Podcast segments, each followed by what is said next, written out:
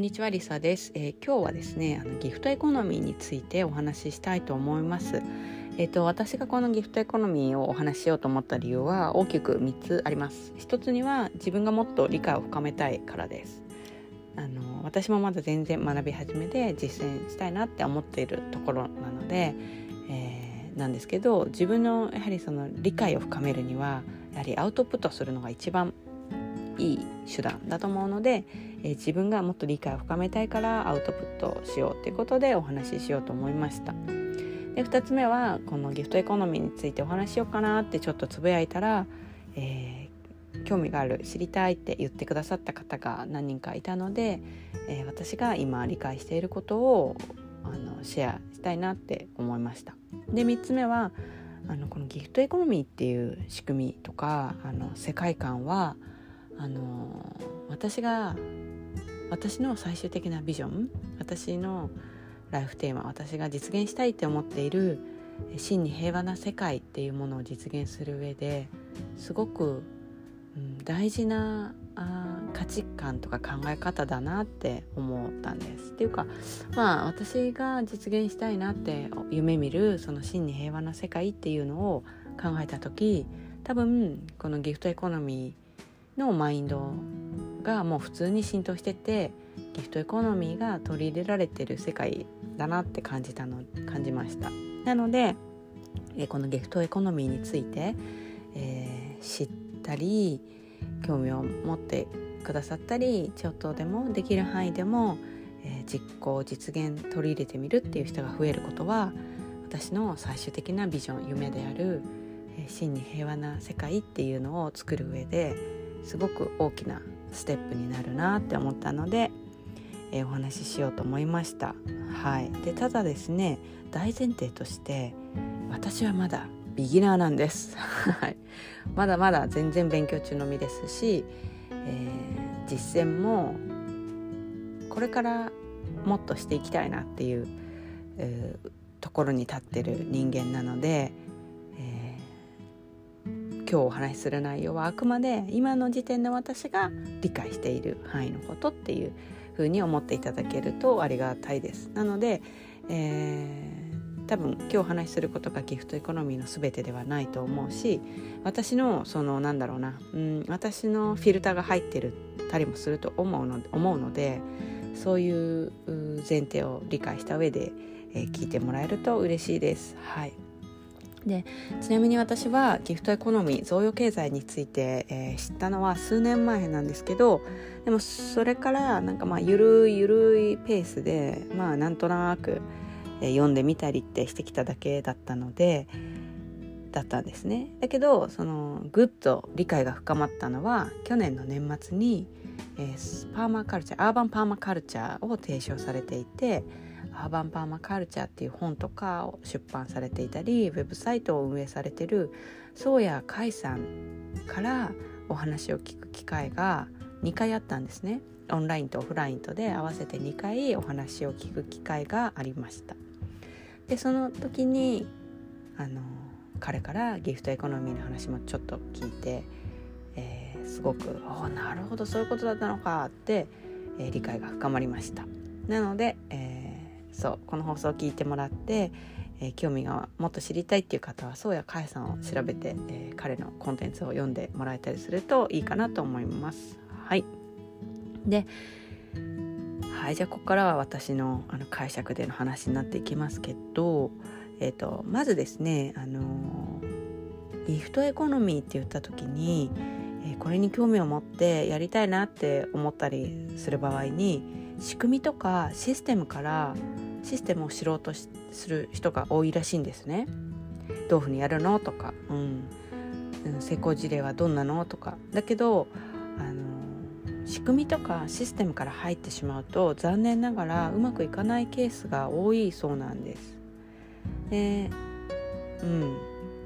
なんでかっていうとこれ私の理解解釈ですけど多分あの資本主義と今の資本主義とこのギフトエコノミーの意識ベースとなってる意識とかマインドって全然違うからもう OS が違うみたいな話だからその資本主義の OS 資本主義の意識を持ったままでシステムだけアプリケーションだけギフト経済ってアプリケーション入れてもうまく動かないんですよ多分 OS が違うから。うん、だからあのまずまずすごく大事なことは、え、仕組みとかシステムはあの後回しにしてそのギフト経済ギフトエコノミーの OS を知ること意識マインドを知ることそしてそのギフト経済の意識マインドをも自分の中に、え、根付かせてその眼鏡でものを見るっていうことがまず第一歩すごく大事なことだと私は理解しています。はい、で、えー、甲斐さんもそんなようなことを言っていました。うん、で、えーと、じゃあそのギフトエコノミーの意識とかマインドってどういうものなのかなっていう話なんですけど、えーと、まず逆に資本主義の意識とかマインドがどういうものなのかを説明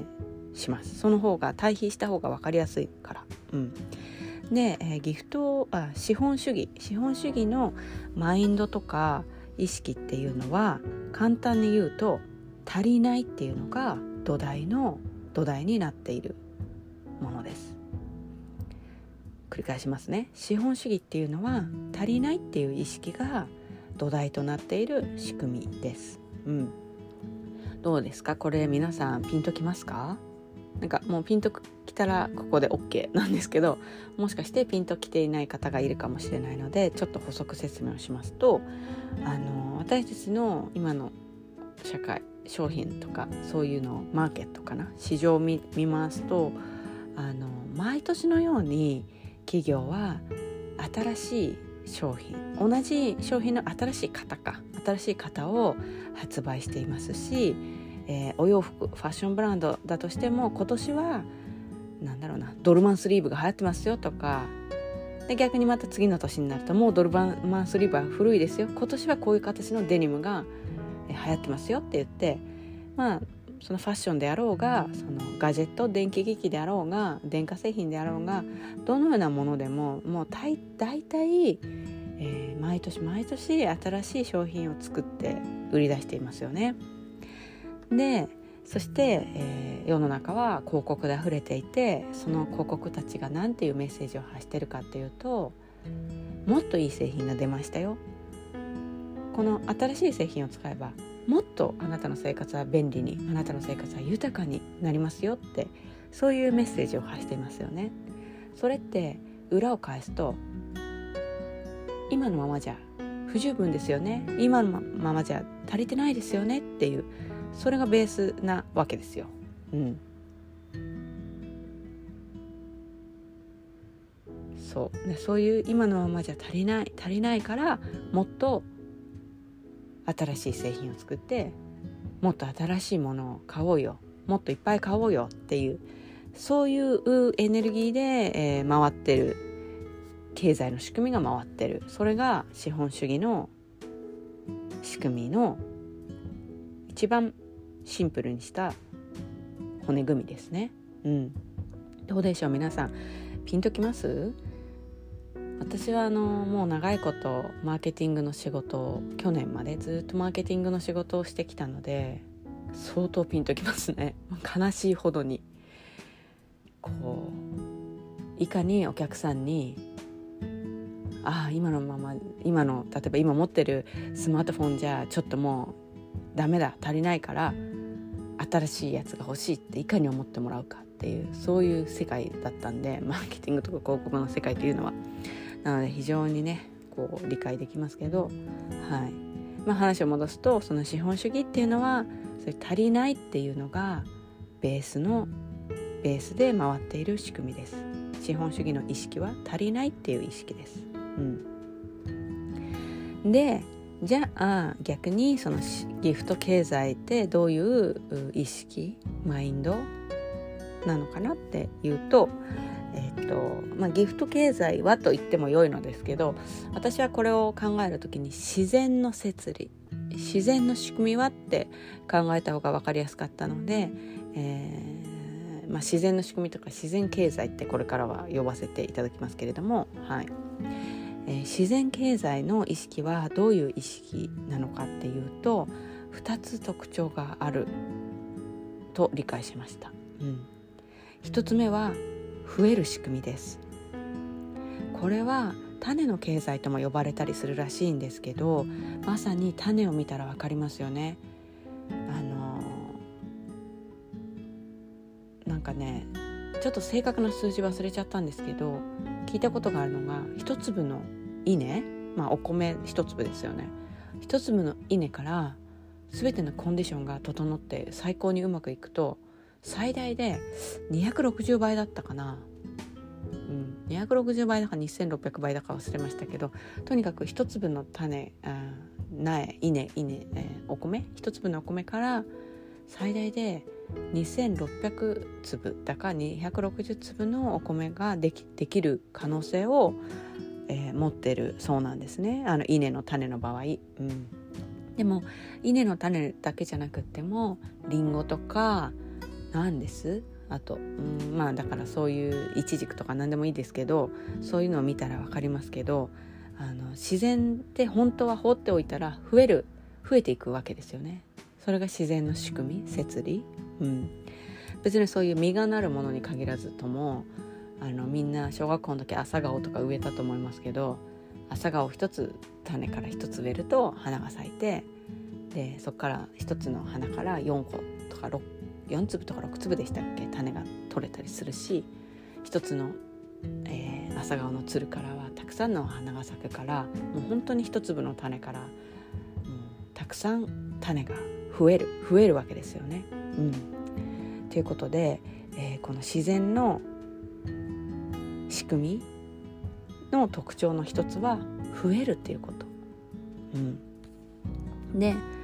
えー、2つ目は見返りを求めないっていうことですね。うん、なんだろう。見返りを求めない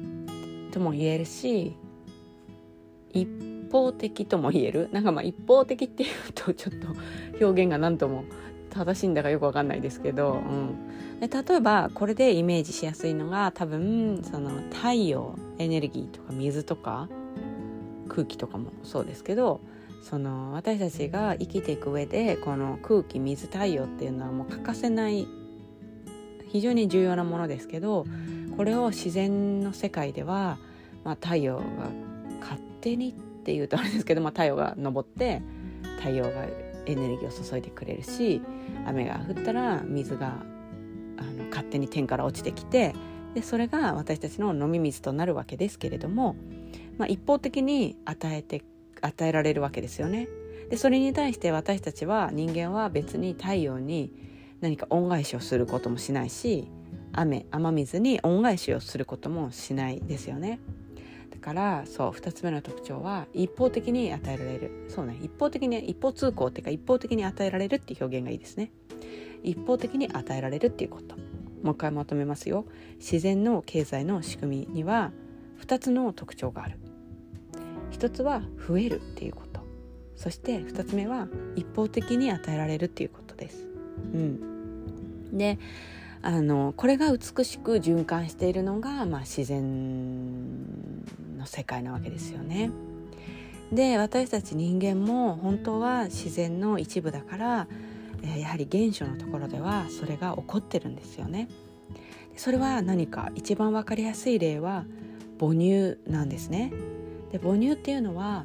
えー、っと私はまだあの子供を産んで育てたことがないから自分の体験としては知らないんですけど産んだ親友のお友達に聞いたらそう教えてくれたんですけど母乳ってあげればあげるほど増えるんですって。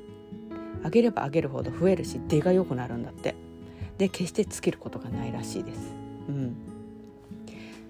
だからこの自然の摂理の特徴の1つ目増えるっていうのと当てはまりますよね。で2つ目見返りを求めないっていう特徴もあるわけだけど、えー、お母さんが赤ちゃんに母乳をあげる時に一方的に与えてますよね。こう赤ちゃんにたけしまあ赤ちゃんの名前がたけしだとしてねたけし今日はあんた母乳を10リットルも飲んだんだからいっぱい笑顔で愛らしさ振りまきなさいよとか お母さんは別に赤ちゃんに思ってませんよね。ただ赤ちゃんがそれを必要としていてえー、お母さんは与えることができる能力があるから与えてると。一方的にね。まるで太陽が、えー、一方的に降り注い、えー、さんさんと降り注いでくれるようにあるいは雨が一方的に雨水をもたらしてくれるようにお母さんは赤ちゃんに母乳を一方的にもたらしてますよね。それが自然の摂理の自然のなんだろう。ギフトエコノミーのベースとなってる自然の意識です。自然の意識自然の経済の意識です。対比のために言うとその資本主義のベースの意識は足りないっていう意識でした。それが原動力となって動いているのが資本主義経済でも一方でギフトエコノミーのベースとなっている自然の意識ってどういう意識かっていうと増えるっていうことそして見返りを求めず一方的に与えるっていうことこの意識が大きく違うだからそのまずこの意識増えるっていうことと、うん、一方的にっていうことを、えー、しっかりと理解してこの意識を、えー、浸透させることがまずはすごい大事なんだと思います。うん。そうあとはねあの、まあ、習ったりしたのはその母乳母乳経済母乳に関してはその、まあ、自然の摂理とも言えますけど必要なところに必要なものがちゃんと流れる。っていうのもすごくギフトエコノミーを考える上で大事な要素の一つだそうなんですけど。でね私がこのことを聞いた時にすごい「おおなるほどそういうことか」って思ったんですけど、えー、今この自然の経済の仕組みには2つの大事な意識がベースとなっている。一つは増えるという仕組みそして2つ目は見返りを求めない。一方的に与えるという仕組みって言ったんですけど特に大事なのは私は一番増えるということだと思います。つまり2つ目のその見返りを求めず一方的に与えるっていうのは結局うん多分その資本主義の足りない不足しているっていう意識を持ったままだとこの見返りを求めずに一方的に与えるっていうことはね多分ちょっと怖くって恐怖の意識が出てきてしまってなかなかできないんだと思うんですよ。だからこのギフトエコノミーを実践したい。そしてギフトエコノミーの世界で生きたいって決めたらあのその自然の摂理の「増える」っていう本にこの世界は増える摂理でできてるから本当は豊かなんだっていう方に自分の意識を持っていきかつ、えー、そっちの方に多く接する機会を作ることがすごい大事だって私は思います。そっちに意識を向けるっていうかな、うん、それがすごい大事だって思います。うん。あのーそう。でねあとなるほどって思ったんですけどなるほどって思ったのはあの私たちはその経済活動っていうとどうしても今ねあの資本主義があの猛威を振るっている世界に生きてるから資本主義経済とかそのお金通貨日本円とかあのドルとかユーロっていうその貨幣をイメージするしなんかもうそっちが私たちの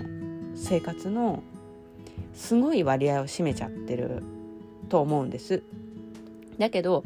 ここからギフトエコノミーの世界の方に、移動していく上ですごく大事なのはまあ一つ目はさっき言った増える経済に意識を向けるっていうことなんですけど増える仕組みがあるっていうことに意識を向けるっていうことなんですけど、まあ、そのそのさらに前の段階として、えー、理解をしておいた方がいいなって思ったことは私たちは実は別にあの資本主義の経済だけに所属しているんじゃないっていうことを知っておくことがすごい大事だと思いました。違う言い方で言うと実は私たちは気づいてるか気づいていないかは置いといていくつもの実はいくつもの経済の仕組みに所属しているんです。うん。これはもう事実としてそう。っていうのはじゃあ数えてみましょう。例えば私たちが存在している所属している仕組み経済の仕組みを考えてみると、まあ、まず一番分かりやすいのは、えー、資本主義貨幣で動いてる資本主義っていう経済の仕組みですよね。一つ。うん、で2つ目は例えばよ。これはちょっと完全私の理解だからこういう言葉があるかとか知りませんけど2つ目は例えばうん何？家族っていう経済仕組み。つまりお家の中でさ特に実家とかそうだと思いますけどお家の中で勝手に冷蔵庫開けて家の中にある食べ物取っても別に子供の頃からね親に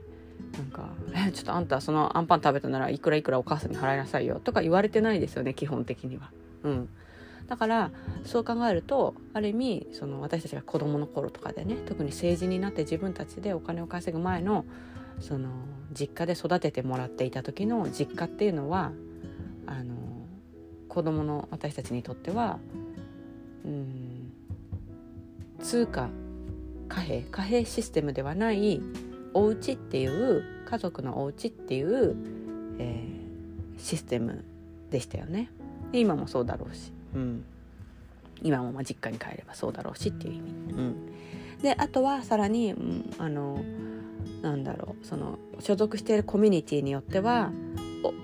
お隣さんがなんかすごいよく実のなる柿の木があってしょっちゅうあの放っておくとカラスとかがいっぱい来ちゃうからとか言って柿をね取ってあのあもう全然うち余っちゃって逆に食べきれなくて困るからどうぞって言ってそういうお裾分けお裾分けとかお服分けとか言いますけどそういう、え、ご近所さんとかのその、まあ、地域コミュニティにみみたいなものでのその分かち合いの、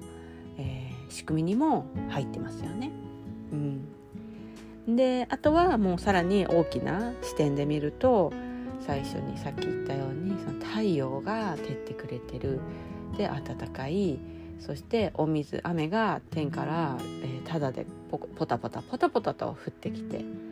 えー、それがなんか、まあ、ダムにたまためられてこういろんな経緯を経て私たちの水道水として届けられたり地下水で移動で汲み上げたりするわけですけど、まあ、つまりその太陽空気水っていうあの自然からも自然の経済か、うん、自然の仕組みの経済にも私たちはやはり今の時点でもすでに所属しているんですよね。うん。だから、まあ、今私がざっくり思いついただけだって言ってもじゃあ今度は逆に大きな方から言うと、えー、自然の経済の仕組み。でそして地域とかの仕組み。でそこそれから、まあ、地域とかのコミュニティの仕組み。でそれからえっ、とまあ家族家庭っていう経済の仕組み。そして、えー、貨幣を通じた普通にお店に行って、えー何？iPhone いくらで買うみたいなそういう貨幣の経済の仕組みっていう風に4つとかの複数の経済の仕組みに私たちはすでに所属しているわけです。うん、でだから私が今思ってるのはこの4つもう今すでに私たちはそのギフトエコノミーの元となる自然の経済にも所属してるわけですよ。だからまあだしあとはその何あたやいみたいな地域のコミュニティも所属してたりするからその一足飛びにいきなりバーンってこう白か黒かで切り替えるんじゃなくて、えー、っと多分まず第一歩としてはその自然の私たちが所属してる自然の豊かな経済の方に意識をすごくまず向ける。そして、えー、そっちの割合を増やしていく。そっちに依存する。というかそっちとつながる。というかそっちに関わる、まあ、依存っていう言葉でもいいかな。そっちに依存する。依存ってやっぱ違うか。そっちに関わる、えー、度合いをどんどん増やしていってその通貨貨幣貨幣の経済への依存度を減らしていくっていう風にしてちょっとずつ移行していくのが一番スムーズでやりやすいのかなって思います。でこれはねまさにあのサロンオンラインサロンの学長の四隅大輔さんがおっしゃってるお金への依存度を減らすっていうのはまさにこのことだなって思います。うん、やっぱ学長すごいですね。うん、そうでねそういうふうに特にその自然っていうのが一番あの豊かさの根源だから自然のその豊かさにあの意識を向ける、えー、頻度割合を増やしさらにできればそこからの恵みをいただく、えー、体験を増やしていくとそうすると多分自分の中にその増える仕組みあこのこの自然界はてかまあ私たちのね一番ベースじゃないですか。資本主義って言ってるけどさそれって実はテンポラリー一時的なものでその前はまた何封建主義とかさいろいろあったわけだからそれよりもっと下のベースのレイヤーは自然なわけだからそのそっちの私たちをさらに根源的に支えてくれてる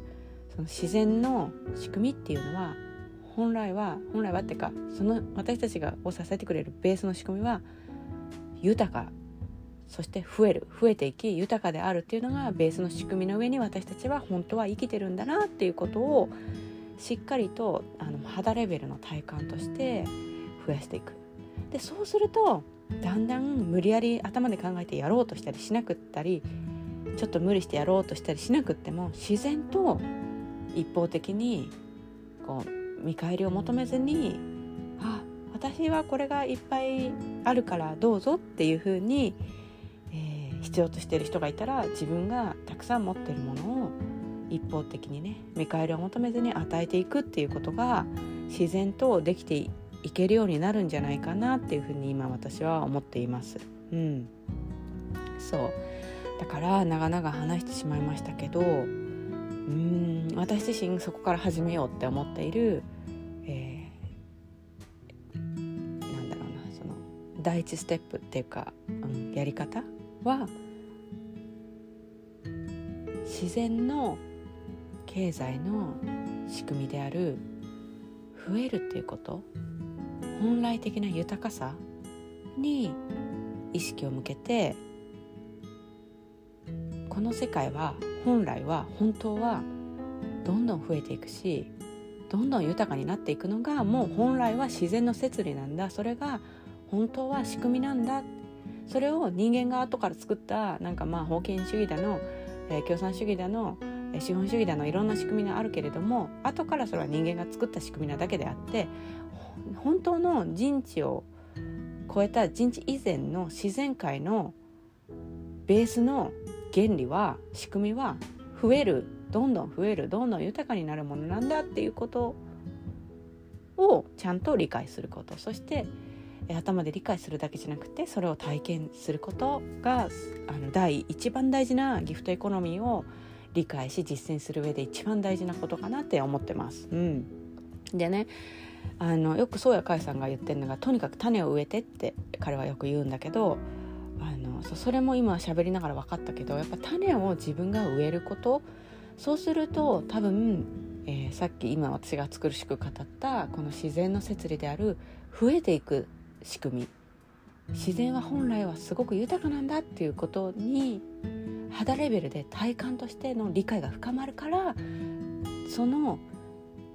体感へのアクションの一つとして種を植えるのは一つのやり方としてとっても有効だから彼は種を植えてって言ってたんだなって今思いました。うん、だけどもちろんその自然の仕組みである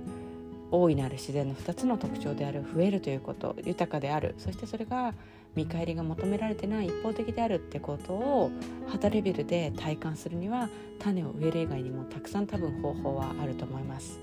それの一つが例えばうんなんかソーラーエネルギー太陽エネルギーを使ってソーラーオーブンっていうものもあるそうなんですけど太陽太陽熱でお料理したりね、うん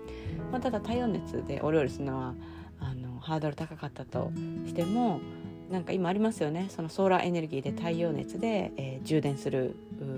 なんかソーラーパネルとかも売ってたりしますけど、うん、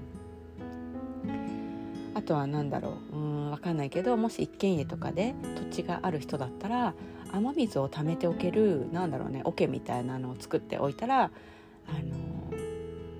普段の水やりで使ってるお水とかその雨水で代用できるものがあったら水道水を使うその水道料金払って使う水道水じゃなくてその雨水ダイレクトに使うようにするとかそういうふうにするとあの自然の自然って本当に、えー、無条件で一方的に豊かさを与えてくれるとかくれてるんだなとかあとはあのそう自然っていうのは本当に増え増える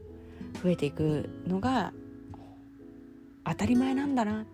なんかちょっと最近は最近っていうか私たちは資本主義の世界で生きてたから足りない足りないもっともっとが当たり前って思ったけどそうじゃない自然っていうのは増えていって豊かなことが当たり前なんじゃんっていう風にえ意識転換がしていけるんじゃないかなって思っています。うん、そうねだからあのそうそんな感じです。あと何か言い残したことはないかしら私今日。あそうだ。でただねその時にあのそうこれはあの甲斐さんに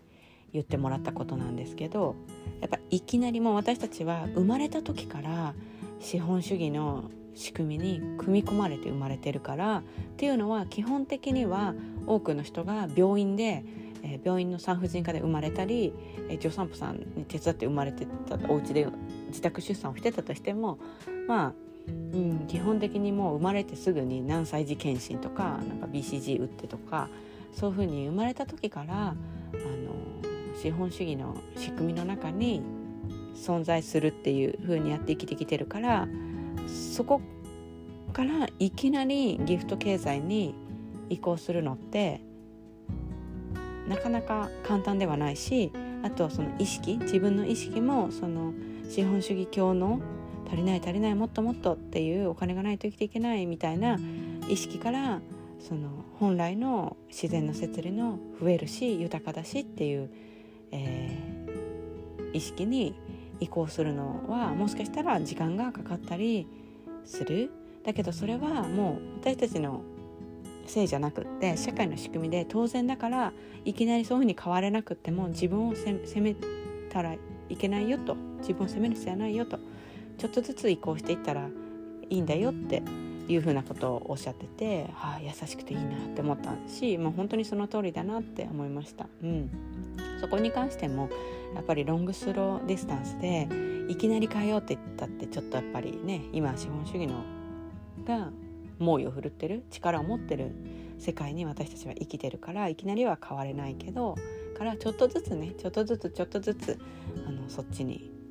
豊かな自然のギフトエコノミーの方に移行していければいいのかなって思っています。はい、ということで今日はですねあの長くなるだろうなって思ってたので、えー、まあそんなもんだろうって感じですけど32分喋ってます。